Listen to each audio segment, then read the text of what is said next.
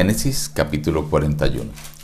Amado Dios, hoy pedimos tu bendición, que nos des sabiduría de cómo hacer provisión para cuando lleguen los tiempos de escasez.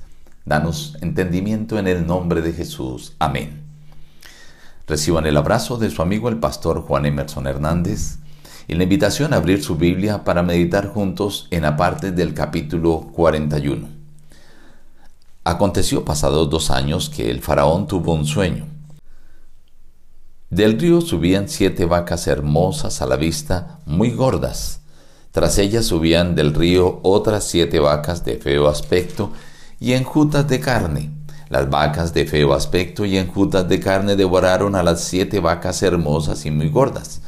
El faraón se despertó, pero se durmió de nuevo y soñó la segunda vez. Siete espigas llenas y hermosas crecían y después de ellas salían otras siete espigas menudas y quemadas por el viento, y las siete espigas menudas devoraban a las siete espigas gruesas y llenas.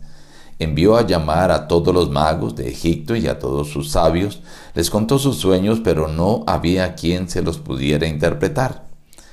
Entonces el faraón envió a llamar a José. Yo he tenido un sueño y no hay quien me lo interprete, pero he oído decir de ti que oyes sueños para interpretarlos. Respondió José a Faraón, no está en mí, Dios será el que dé respuesta propicia al Faraón. Lo que Dios va a hacer lo ha mostrado al Faraón. Vienen siete años de gran abundancia en toda la tierra de Egipto. Tras ellos seguirán siete años de hambre.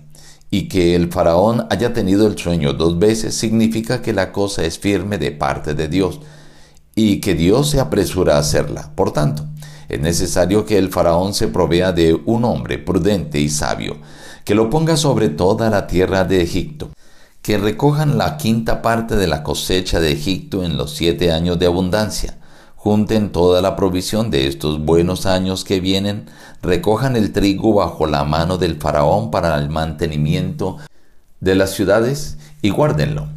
Y esté aquella provisión en depósito para el país para los siete años de hambre que habrá en la tierra de Egipto.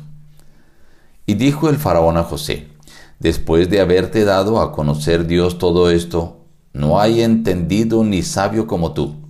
Tú estarás sobre mi casa y por tu palabra se gobernará todo mi pueblo. Solamente en el trono seré yo mayor que tú. Y él recogió todo el alimento de los siete años de abundancia que hubo en la tierra de Egipto y almacenó alimento en las ciudades, poniendo en cada ciudad el alimento de los campos de alrededor.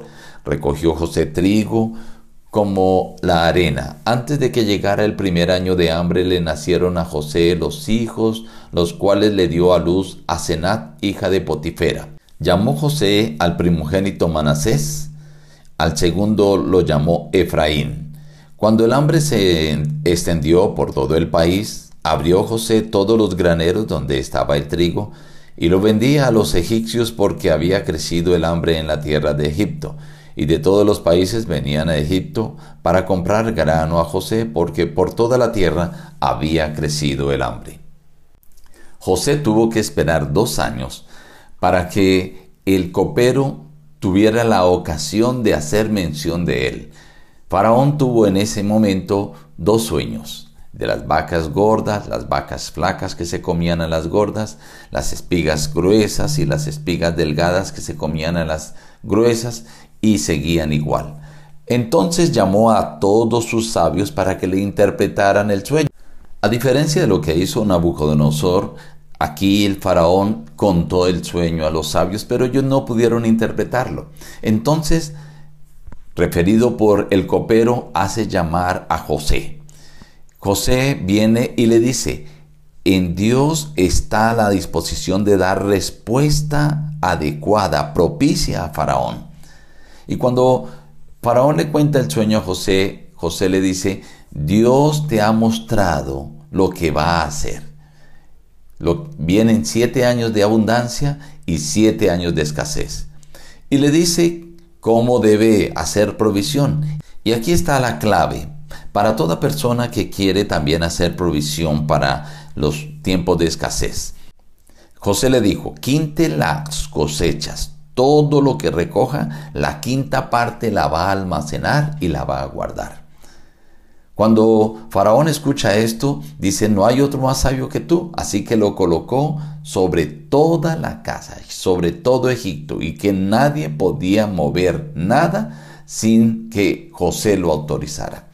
De esta manera ahora José pasa a ser el Señor y soberano en Egipto. Solo el faraón estaba por encima de él.